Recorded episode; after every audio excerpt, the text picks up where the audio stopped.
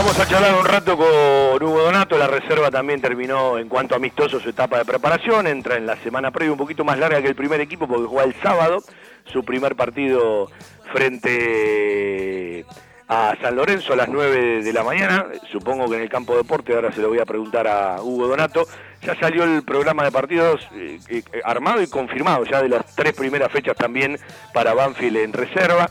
Y también, bueno, se está transitando por toda la etapa previa a la competencia oficial de las divisiones de fútbol juvenil. Hugo, querido, un gusto saludarte, ¿cómo estás? Hola, Fabi, ¿cómo estás?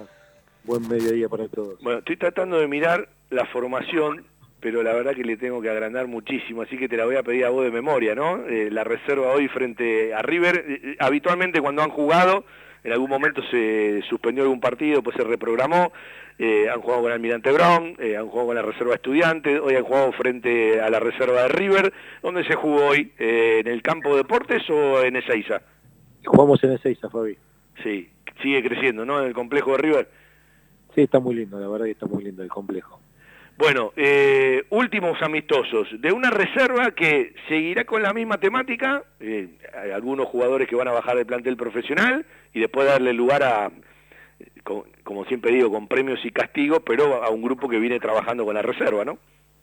Sí, sí, eh, la verdad que ya de, hace varios años que se viene elaborando de esa manera, eh, teniendo la suerte de que hoy por hoy los chicos que, bajen a jugar a, a reserva son, son siempre jóvenes de nuestra institución, anteriormente eso por ahí no, no estaba, se, se, bajaban jugadores que por ahí estaban dentro al plantel profesional y veniendo, viniendo de afuera y no, no siendo jugadores del club. Y bueno, hoy que te baje un Matías González, un Facundo Sanguinetti, lo tomamos como que es parte de, todo este proceso, ¿no? Eh, claro, claro, recién decía que Facu hoy fue a atajar con ustedes y bueno, necesitan hacer fútbol, ¿no? Uno suponía que a Matías González iba a ver más temprano eh, que tarde, en el primer equipo, pero bueno, se ha demorado, pero tarde o temprano, lo explicaba con Nacho Rodríguez, ¿no? En el final del año pasado, de estos desniveles, de ciertos jugadores que, bueno, en algún momento tienen que demostrar para qué están, ¿no? Sí, seguro. Aparte, mira, Fabi, yo siempre digo lo mismo. Van a haber eh, jugadores que eh, por ahí van a necesitar un proceso mayor a otros. Eh, Mati González, cuando empieza a pisar la primera, Mati González llevaba entre 4 y 5 partidos recién jugados, 90 minutos en reserva, o sea que era muy poco.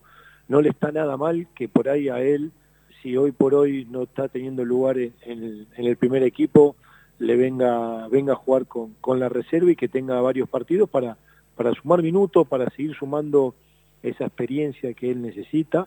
Y, y nada, le va a hacer bien, le va a hacer bien a, a él y lo va a hacer bien al grupo de, la reserva. Bueno, eh, en realidad vamos a poner las cosas como corresponde en su lugar. Eh, está entrenando con el primer equipo, pero baja a jugar con la reserva. Claro, sí, sí. Bueno, esto está bueno, porque yo, yo personalmente prefiero a un jugador, a los que son del club sobre todo, ¿no? Que si no va a entrar y está en un banco de suplente, yo prefiero que haga fútbol con la reserva, porque es proceso. Sí, obvio, Fabi, por eso te decía, como estábamos hablando, hay veces que por ahí, eh, obviamente, y se entiende al entrenador de la primera, que cuando vos llevas a, gente al banco y la reserva juega con un día de anticipación, por ahí te da temor de, que vaya a jugar o porque corre el riesgo de expulsión o porque no sabes eh, si a vos en el partido te puede llegar a pasar algo y lo necesitas en forma inmediata. O sea, eh, desde ese punto de vista es totalmente entendible. Eh, lo que sí es que estaría bueno de que cuando a un jugador por ahí siempre al mismo jugador le esté pasando así, hacer una rotación para que por ahí ese jugador no se quede con, con pocos minutos eh, encima a la hora de la finalización de la semana. Pero bueno, todo eso está hablado, todo eso se va a empezar a, articular de esa manera y, y, va a quedar muy bien para que cuando realmente eh, el primer equipo necesite de ese joven tenga minutos y, no, no le llegue a tocar a jugar un partido por ahí entero en primera sin tener recorrido durante la semana de, 90 minutos eh, de fútbol, ¿no? No, no, es entendible. Sí, eh, a partir de que un jugador va al banco, nos ha pasado cuando se lesionó Cabrera, que Lautaro Río jugó a la mañana en Santiago del Estero y después de Javier lo puso eh, en el equipo y bueno, se me vino a la cabeza Lautaro Río porque lo veo otra vez aparecer en el equipo principal. Te pregunto como técnico, no es lo mismo eh, todo lo que se juega en un primer equipo que en una reserva, pero digo, para los técnicos, ¿está bueno esto de los cinco cambios con las tres ventanas y la cantidad enorme de suplentes? ¿O la verdad les encantaría eh, regresar a, lo que habitualmente son la cantidad de cambios y la cantidad de suplentes? Mira, Fabi, la verdad es que vas a encontrar montones de opiniones totalmente diferentes. Si me preguntes a mí, a mí me encanta. A mí me encanta tener la posibilidad de, como entrenador, tener esa apertura de, visión hacia el banco y ver si eh, el equipo no está andando bien, poder meter mano para poder eh, eh, revertir la, situación.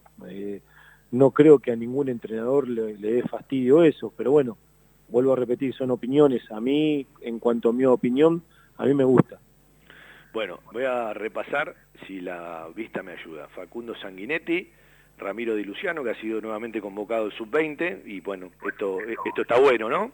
Porque a veces eh, eh, es un ejemplo, ¿no? De, que el, el, mundo es redondo, de que nunca tenés que bajar la guardia, de que capaz te tocó salir del plantel profesional, hoy te vuelven a convocar de las elecciones. Digo, es un ejemplo claro de que todo va y viene. Sí, obvio. Aparte hemos hablado con Rami y, lo primero que le hemos dicho es, él es un chico joven todavía que está dentro del proceso. Pasó lo mismo que hablábamos de Matías González. Eh, Rami prácticamente empezó a entrenar con el primer equipo cuando recién tenía ni, ni cuatro partidos, cinco partidos jugados en reserva eh, solo que bueno, sabemos bien la proyección que tiene Rami hacia el futuro y ojalá él eh, mantenga eso, no bajoneándose cuando por ahí le tocan estos estos traspiés, ¿no? Yo pienso de que el jugador ahí va a madurar de todo punto de vista y es importante la reacción del cómo, del cómo él la toma, de cómo él la pone en juego para los entrenamientos, para los partidos. Y nada, hoy estando ahí en el, en el predio de River, estaba Bernardo Romeo mirando el partido junto al ayudante de campo de Mascherano, que me lo presentó, eh, Romeo, y nada, estuvimos hablando de, un montón de cosas, y entre ellas de, Ramiro, y, se fueron muy conformes. Eh, para el que no lo sabe, eh, Ramiro Di Luciano fue nuevamente convocado, desde esta semana entrena nuevamente con el Sub-20 pensando en algunos partidos amistosos y la Sub-20 la pasa a conducir Javier Mascherano. Facu Sanguinetti, Ramiro Di Luciano, Lautaro Cardoso, Miguel Sotelo, eh, algunos nombres le van a parecer familiares, porque son varios de los chicos que jugaron cuando Banfield tuvo los temas de COVID, sobre todo en la cancha de Rosario Central. Eh, Acosta González, Gonzalo Acosta jugó de lateral por izquierda, el doble volante posicional, Nicolás Villagra y Nacho Rodríguez, sí, eh, seguramente arrancando un poquito más con la pelotita. Por la derecha, de derecha a izquierda, el Pola Lucio Garberi, yo no sé por qué le dicen Pola al Colorado, pero bueno, eh, es así. Matías González, eh, del que hablaba recién Hugo Donato, eh, Daniel Edjo, el camerunés, uno de los tantos préstamos que regresaron, algunos se fueron y otros están, y Axel Ovejero, el delantero centro. Así el, primer equipo. Te pregunto por arriba los resultados de cómo terminaron frente a River, pero antes que, sigamos, eh, lo nombré junto a Dani Edjo, sé que Fey, el nigeriano, estuvo practicando una semana con el plantel profesional. De todos los que regresaron, eh, algunos se fueron a préstamo. ¿Quiénes están entrenando hoy con la reserva? Eh, está Claudito Villagra, está... Benítez, está Mengua y está Pereira. Dani Edjo y, Fey, sí. Eh, ¿La intención es que se vayan otra vez a préstamo? Sí, sí, la intención es que esos chicos se vayan otra vez, menos Dani, el resto, la intención es que se vayan a préstamo, así no, no siguen ocupando, si realmente ya digo, los evaluó no los quieren el primer equipo, eh, que vayan a, a sumar minutos en otros equipos, así nosotros seguimos dándole crecimiento a, los jóvenes, si no nos pondríamos un techo y eso no estaría bien, ¿viste? Eh, ¿Qué te toca hablar, Hugo, con estos chicos, algunos ya grandes, no es el primer préstamo, digo, eh, cuando ven que no son tenidos en cuenta en el plantel profesional, tienen un lugar, se cobijan en la reserva, pero la cabeza debe estar por otro lado. Digo, eh, no son charlas de, las normales, hay que ir por otros lados, digo, cada jugador tiene su personalidad, cada uno tiene su idiosincrasia, de hecho ahí tenés un camerunés y un nigeriano, Claudito Villara que vio todo tan chico y después le costó consolidarse y un préstamo allá y un préstamo acá y México y Temperley, digo, eh, ¿desde dónde se encara la charla? Porque tampoco veo que tengan la posibilidad, salvo en las prácticas, de tener muchos minutos de fútbol formal. Mira, lo importante en ello, siempre vamos a lo mismo, Fabi. Eh, más allá que de todos los que estamos nombrando, el mayor de todos sería Claudito Villagra, porque es 97, eh, ellos nunca tienen que bajar los brazos. El fútbol, eh, no sabes en qué momento te va, te va a dar la oportunidad para que vos la puedas demostrar y si realmente no estás a la altura, el fútbol también es cruel y, te deja te deja de lado. Eh, entonces, eh, siempre vamos en lo mismo. Nosotros exigiéndolo, ellos respondiendo y preparándose para lo, lo que venga cuando realmente le toque. Eh, estamos en búsqueda de esos, de esos, ¿cómo es? de esos equipos para que ellos puedan tener esa oportunidad de crecimiento. Eh, bueno, hay eh, un tiempo más con eh, la Primera Nacional y el resto de las categorías con respecto al mercado de pases, no tiene que ver con el, el 9 próximo para Primera División, así que con estos chicos hay un tiempo más. Sí, sí, sí, hay un tiempo más con estos chicos y la verdad que nosotros estamos contentos como, como lo vienen haciendo porque tienen una profesionalidad muy, pero muy importante. ¿Y Dani Erjo se queda? La intención es dejarlo. Sí, sí, Dani sí. Queremos ver cómo, cómo está durante este campeonato, porque también Dani prácticamente cuando salió a préstamo eh, jugó un solo partido que no jugó el titular, que entró, que había sido con gimnasia, y después lo, lo seguimos a préstamo, y está bueno de que él pueda, pueda estar durante todo un año y mostrar para para qué, para qué, para qué está para acá Banfield y, mostrarse también para que lo vea el cuerpo técnico de primera que, que muchos no lo conocen. Eh, te voy a preguntar sobre algunos jugadores ya empiezan a ser más familiares para el plantel profesional eh, desde este arranque de año. Hablo de Facundo Vila, arquero, hablo de Amaya, eh, hablo de Jerónimo Perales, que para mí con el correr de los meses nos va a dar muchas satisfacciones, es una opinión personal, ojalá que no me equivoque. Digo, eh, contale un poquito de cada uno a la gente, porque bueno, la gente los empieza a ver entrenando con el plantel profesional más seguido, los empieza a ver como variantes de alguno u otro partido. Mira, la verdad que estoy totalmente de acuerdo con lo que vos estás diciendo de, de, Perales, ejemplo. Eh, Perales eh, había empezado eh, el año, no teniendo el año 2021, no teniendo muchas chances de juego, eh, había bajado el nivel, eh, ya corriendo, como quien dice, la zanahoria de atrás por el tema del contrato o no contrato.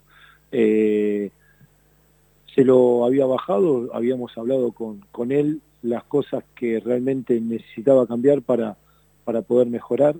Estuvo ese inicio de año de 2021 jugando con la cuarta división, eh, obviamente en lo cual lo, estábamos siguiendo, cómo seguía su evolución, más allá de los goles que él venía haciendo en su división, eh, veníamos viendo de que lo que le habíamos pedido lo fue cambiando, lo fue incorporando, eh, y nada, se le volvió a dar en la finalización del 2021 chance de juego en reserva, lo terminó haciendo y lo terminó haciendo muy bien, y este año 2022 lo empezó muy bien, y la verdad que me pone muy contento porque logró que, le hagan contrato eh, el club a, él, logró de, tener una estabilidad como jugador eh, muy importante y sé que Diego eh, lo, quiere mucho porque me lo dijo y porque cada vez que lo lleva a entrenar con el primer equipo me, me cuenta que lo está haciendo muy bien y que bueno, aparte en los amistosos siempre está dando un poquito de chance, así que nada, eh, pienso lo mismo que vos, eh, Fabi. Bueno, eh, Facundo Vila es el cuarto arquero, hoy fue el tercero porque Bolonia tuvo un problemita personal y bueno, y Sanguinetti fue a atajar con, con la reserva. Eh, digamos que, bueno, se quedó entrenando con el plantel profesional, eh, bueno, será una modalidad entrenar con, con cuatro, eh, y Amaya le ganó el lugar a, otros jugadores, ¿no? Uno no, no lo tenía capaz para, para el arranque del 2022. No, mira, el tema de, de Facu Vila justo fue que eh, los anteriores amistosos lo, había mandado Diego a él y bueno, quería ahora que también tenga un poquito de, de fútbol eh, Sanguinetti, por eso hicieron ahí ese, ese cambio. Eh, con el tema de, de Amaya y, y, de Luciano, porque estamos hablando de la misma posición, ahí Diego ya, ya me dijo, eh, para él tiene un parámetro eh, muy, muy igualitario para los dos, eh, no es que uno le ganó la posición al otro, sino que uno tiene más años que el otro eh, eh, y quería ver un poquito más a, Amaya que no lo conocía tanto, pero está muy conforme con los dos, tanto con Abel que con, con Ramiro y, y nada, obviamente después el correr del tiempo va a ir diciendo quién va a tener esa oportunidad más, más importante. Pero la verdad que está muy conforme con los dos. Bueno, eh, aprovecho y me ayudas a, a repasar el segundo. Eh, ¿Cómo terminaron los partidos hoy? Uno a uno. ¿Ambos? Sí.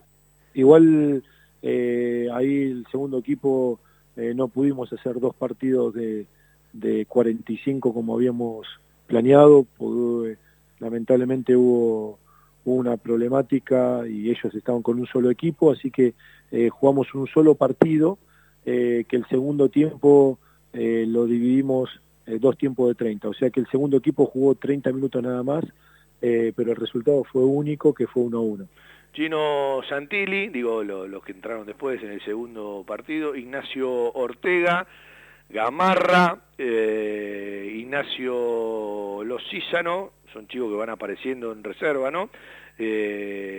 Mauro Echenique, sigo por acá, miro el doble volante, Lautaro Villegas, David Puca, voy por el otro lado, Ramírez por la derecha, eh, eh jugó Gutiérrez, Adorián, hablame un poquito de Tomás Adorián, ¿es de arrancar más atrás?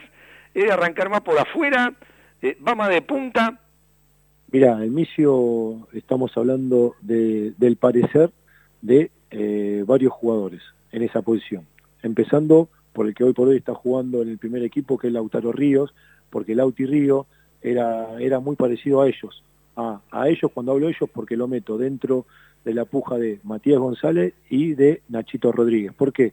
Porque todos empezaron en una posición de enganche pero hoy por hoy, y dependiendo el entrenador que, que, esté de turno, sabemos bien que por ahí la posición de enganche no está, entonces se van a un doble 5, y en ese doble 5 es donde por ahí eh, a ellos lo, lo tratamos de, hacer eh, desde la destrucción del juego, ¿sí? porque en un doble 5, más allá de tener buen pie, de que salga limpia la pelota, que tenga buenos pases filtrados, que tenga siempre un buen desmarque para acompañar el juego, eh, también tiene que tener esa destrucción del juego, ¿no? Ese, ese, ese, ese coraje de, de poder tener una reversibilidad importante para que le sirva al equipo. Eh, y estamos dentro de la construcción también ahí con el Micio, de, de poderlo tener en esa doble función.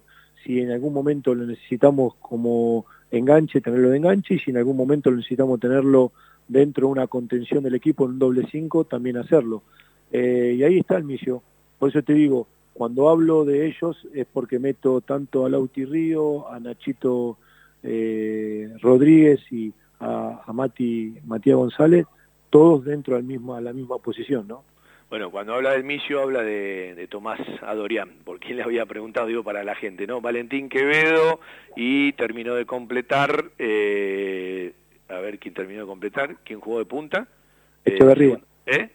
Estaba Echeverría y, y Echeverría. Ahí está. No, para terminar de completar y nombrarlos a todos. Hugo, eh, otro día la seguimos charlando de todo eh, y siempre te agradezco. Yo te hago una pregunta de una mirada más futurista, pero también mirando hacia atrás. En la calidad de la búsqueda, a partir de las inversiones y a partir del lugar y lo que disponen en el campus de deportes. Yo no me, no me acostumbro a decir campus, ¿sí? Yo digo campo de deportes.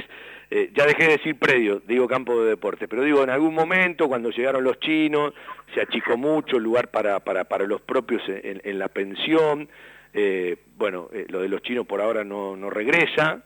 lo que en algún momento fue el torneo Ever Grande eh, bueno, el otro día miraba todos los problemas financieros y económicos que, tienen que ver con el mundo y Evergrande es un, un problemón.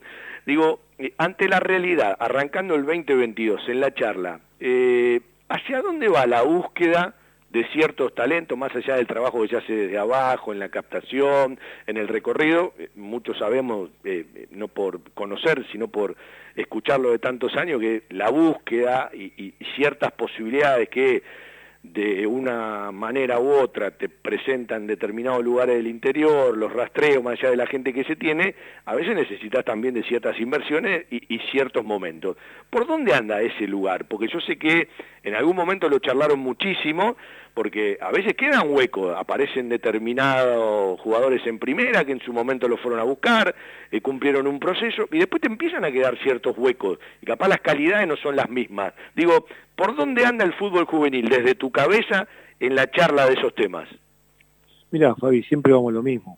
Nosotros acá tratamos de, ir en la búsqueda del jugador que ya ya Banfield tiene como biotipo en diferentes posiciones, porque para cada posición obviamente que el biotipo lo vamos a necesitar de, diferentes eh, condiciones.